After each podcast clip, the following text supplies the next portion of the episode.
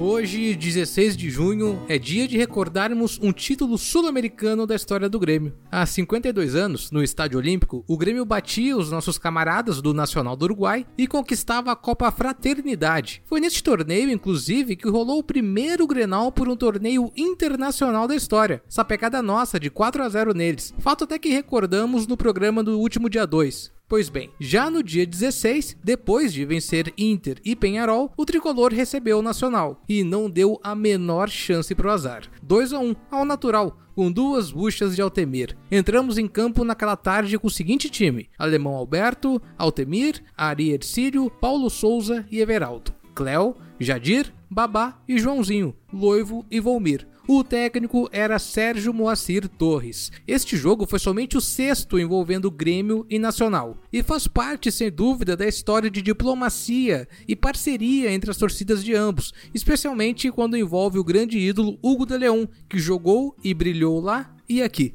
Fotos, dados e mais informações desse confronto, você sabe, é lá do nosso Twitter, o arroba Grêmio Hojecast. Esse foi mais um Grêmio Hoje, eu fui Fred Fagundes e até amanhã.